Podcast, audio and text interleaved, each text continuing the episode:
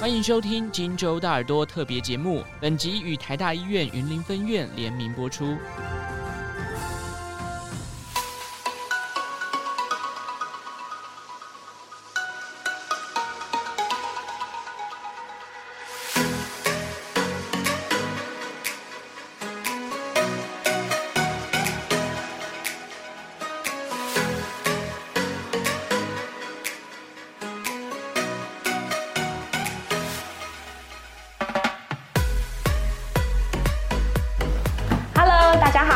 我是在急诊工作多年的若云，所以呢，我知道病人来到急诊，他都会觉得他等了好久。那到底要等多久呢？我们今天邀请本院的急诊医学专家江副院长，举哥好。大家好，我是举哥，我是急诊医学部的医师，现在是台大云林分院的副院长。举哥，像今天啊，我们已经有收集到很多病人就是在急诊的时候遇到的问题跟他的疑惑，那我们今天就要请举哥来帮我们解答哦。好哦，举哥，你准备好了吗？没问题的。好，第一个，就是病人的问题啦。啊啊啊！这这这这么多抱怨，啊哦，看起来我们民众跟我们之间有一些误解上的落差，我们真的是需要跟大家好好的解释一番。那我们来回答第一个问题。第一个问题是啊，病人来的时候都说减伤到底是什么？你们都说要用减伤分类，减伤分类。那我肚子好痛好痛，我觉得我已经特别痛了。那这样子的话，我是第几级呢？好问题，减伤分类我们可以用一个很简单的概念说明。假如您今天要去参加一个考试，你只有三分钟，你有十题数学要解答，请问你要怎么做？当然。我们一定先把题目一眼看过，难易区分，然后挑那个简单的做一做，做做，做，就可以得到很高的分数了。检伤分类就是类似像这样子的概念。我们很快的在三分钟之内把现在现场的病人看过一次，然后分出他的危急程度。其实和你考试不一样的是，我们不会挑简单的做，我们一定要挑比较危急的病人，来让他们可以得到比较快速的医疗，以免发生了生命危险。所以减伤分类其实是有一个医学共识的标准的，它可以分成五级，根据你的严重程度，还有生命征象的状况来决定可能会被看诊到的时间。当然，这也是一个可能的时间呐。假如发生了一个比较大型的灾难。一次挤进非常多的人，虽然医院也会启动大型灾难的应变制度，但是时间势必可能就会有点延长。所以刚刚您提到的那位民众说，他上吐下泻，到底是减伤几级呢？那如果上吐下泻造成了血压不稳定、发高烧、非常的疼痛或者呼吸急促等等的症状，那就符合减伤二级的情形，就会尽快被看到。如果相对的情况还好，没有发高烧，没有血压不稳定，那上吐下泻可以先做症状治疗，它可能就是处于三级的情形。所以减伤分类其实是有一个国际的标准跟医学上的共识，那主要是为了让大家可以在很多的病人突然出现的同时呢，很快的决定谁比较危急，谁应该要先看。所以我们急诊不是根据先来后到顺序的情形来看病的哦，是根据当时跟您大概前后来的病人的顺序中，减伤分类比较严重的人呢，会获得比较快看诊的服务。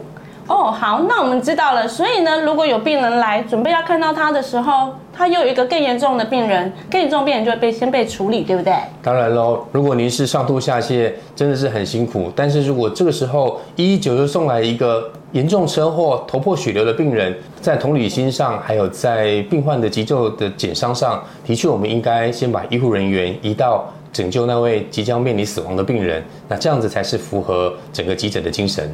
那我们了解了，那接下来我们要第二题喽。这个其实应该是很多病人想要了解的。嗯嗯，嗯。他说啊，你们总说病人急诊的病人那么多，那你为什么不要多找一些医师跟护理师来？那动作不是比较快吗？啊，谢谢大家的建议。我们台大云林分院是云林地区唯一的重度级责任医院，我们拥有全云林地区最多的急诊医护人员。我们在医师方面总共有十八个急诊专科医师，在护理师方面，我们有五十九位专任急诊的护理师。这些标准、这些人数都已经超过了医院评鉴所要求的标准了。所以，其实医院端是非常在支持人力急诊这一部分。无奈的是，急诊真的是一个很累的环境，所以以去年为例，我们其实招募了十七位护理师，可是离职了十八位护理师，所以要请大家多多体谅啊！如果您身边有认识好的护理师或医师，也欢迎介绍来我们云林分院任职。另一方面，这些护理师跟医师下班之后，也会是您的邻居，也会是你的朋友，所以。请您在看诊的时候，在等待的时候，也对他们多一些耐心，多一份尊敬。谢谢大家哦。不是人找越多越好，其实，在云林也是有些招募的困难。当然，因为他压力很大，辛苦了，所以来的人可能也不一定愿意留得很久。嗯，那现在在急诊的护理师真的是非常的了不起哦，真的非常了不起哦。好，那我们下一题喽。嗯，第三题，听说啊，急诊的医师因为要多磨练，嗯、所以听说急诊的医师都是菜鸟，是不是？哎呀，会问这个问题的应该是老急诊病人了。您来急诊看诊应该超过二十五年以上才会有这种感觉。其实急诊医学在一九九八年就经由卫福部认证是一个。独立专科，所谓独立专科的意思就是说，他有自己的专科医师训练过程，他也不是其他科的医师可以来兼职或兼差来做做上班的地方啊。所以早期在一九九八年以前，的确急诊科就是由各个科会诊，然后来来看诊的一个过程。但是从那个之后到现在的二十二年，其实所有的急诊医师在现场要跟您做看诊服务的，其实都是经过了四年以上的专科医师训练，考过专科医师的执照，才有办法在现场为您做紧急的服务的。那当然你会说，有时候我会遇到的是很年轻的啊，像我这样，也不是我也不年轻了，很年轻的看起来就不到没有像是毕业四五年以上的啦，的确没错。但是你要了解的就是。其实每个科，内科、外科，还有呃各个科，其实都会有住院医师的制度，所以这些住院医师就是会在现场第一现场服务病人，或者在病房照顾病人的。但是住院医师看诊并不代表他是菜鸟哟，因为住院医师背后都会有主治医师帮他复核所有的医嘱跟所有的看诊的过程。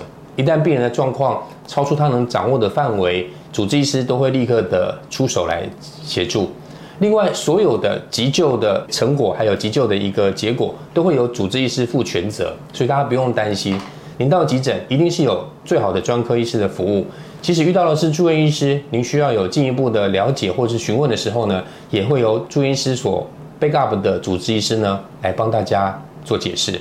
所以啊，年轻的医生不代表是菜鸟医师，对不对？当然哦，对大家要放心，而且可以勇敢的提出您的询问或者是沟通。好，那我们接下来第四题。这个病人说啊，他看诊的时候，其实医生也问我几个问题就结束了。那如果每个人都只是问一些问题，那为什么还会等那么久呢？我还以为都是就是问很久的关系。谢谢这位病患的意见。其实大家在生病或不舒服的时候，对于时间的感觉会有点改变。难过的时候，时间总是过得特别长。所以很多病人会觉得他在急诊怎么都等了这么久，根本没有符合减伤的时间，嗯、对不对？对。不过我们可以跟各位讲实际的统计数字，在我们急诊过去三个月，所有的病人从挂号那一瞬间到医生点电脑开始看诊，平均时间其实是十分钟。一级的病人、二级的病人其实是九分钟，而比较轻微一点点的三四级病人其实是十二分钟。所以其实。根据真正实际上我们在在检视的一些数据，这些数据都是急诊的品管标准哈，我们都会去检视病人是不是真的等得太久，所以其实大部分的病患呢，并不是等医生看诊等太久，比较多的问题是出现在等护理处置啦。啊，因为您本身也是护理出身的，很了解。医生看诊可能花五分钟，护理师就要处理十五分钟。嗯，因为护理师要告诉你说去哪里拿冰块，去哪里领药，去哪里照 X 光，回来帮你打针，帮你点滴吊上去，帮你推去您的床位。这样子的服务其实需要比较久的时间，所以大部分的病人觉得他等了好久好久。其实是医生已经看诊过，而且已经做过初步的筛选，判定您没有立即的危险，所以再跟其他的病患一起等护理处置。所以还是回到刚刚前面的议题，那请大家多点耐心。那一旦状况有判断有危急，大家都会加速对您的处理的，请您放心。对，像我们知道说，呃，叫做护理处置，嗯，其实它是一个嗯非常繁琐的步骤，而且现在是呃病人安全、病人的。正确性是非常重要的，非常重要的。所以他除了说拿到医嘱之后，他一定要核对每个人的身份非常正确，处置非常正确以后，他才会替你做治疗。所以这个呢，也是大家在等待时候会出现的一些时间。嗯，核对身份，请大家尽量配合护理师哦，因为我们也常常出现护理师很无辜的，因为询问病人的身份就被病人念了一下说，说你们挂号也问，医生也问，现在又要再问，其实。很多人名字是很相像的，然后住在隔壁床，如果不再核对，有可能会发生给药错误的事情，所以真的请大家多多体谅，多多配合。对，其实我们每一个时间都是有在就是做适当的处置啦。嗯，好，嗯、那我们最后一题喽。还有很尖锐的吗？嗯嗯，没有啦，就是病人常问的问题。好，那我们现在要问的就是啊，通常等很久的时候，病人都会心急吗？那一心急就可能会有比较言语上啦，或者是说比较动作上的冲突。那举个，你有没有遇过，就是因为病人真的等太久而引发出来的冲突啊？这个小冲突其实是常有，不过大部分的病人经过解释就可以理解。但是令我印象比较深刻的是，今年五月有一个黑色夜袭事件，嗯，其实是让急诊同仁觉得压力很大、很委屈，然后病人端也觉得很不开心的一件事情。黑色夜袭事件是在今年五月，因为当时是疫情刚爆发，很多的重症的小朋友突然跑出来，所以在有一天晚上，我们突然在脸书频道上看到有民众被拍摄在。外面的诊间等了六个小时的发烧的儿童，嗯，那家属因为等了六个小时要住院，已经开床住院了，可是等六个小时都住不上去，非常的担心，非常的焦虑，然后就请了议员先生来协助。那议员先生当然也就是晚上就来拍拍拍，然后就把它抛到脸书上。那晚上我们看到这个讯息的时候，其实急诊同仁都压力很大，而且都非常的觉得委屈，因为当时疫情爆发，一个人是要当十个人用。那时候疫苗也没有打这么多，所以大家其实都是奋不顾身在看病人的。对。但是病人端也真的受到委屈了，因为他就在前面站发烧发到站那边等住院等了六个小时。那这个问题后来我们当然没有在媒体上就是做一些解释或反驳了哈，因为事实上病人真的是等了这么久了。那这件事情其实后来有一些影响。那我这边要非常感谢黄瑞仁院长，因为黄院长其实提醒了我们一些事情。他说：“急诊同仁真的是委屈了，因为你们做的这么累哈，我们都知道。但是病人端他也真的是等了六个小时，所以我们也要从医院的流程端来想想看，有没有什么方式可以真正加速这种病人的住院？那这样也可以真的解决这样的问题。嗯，那院长其实这个概念让我觉得非常的值得学习哦，就是我们面对冲突的方式，其实会决定我们会不会再次面对这个冲突。如果我们可以比较冷静的面对这个冲突。”想一下这个事情背后的道理，说不定以后会造成双赢，民众也不会有这样的冲突，而急诊也可以多疏散一些病人。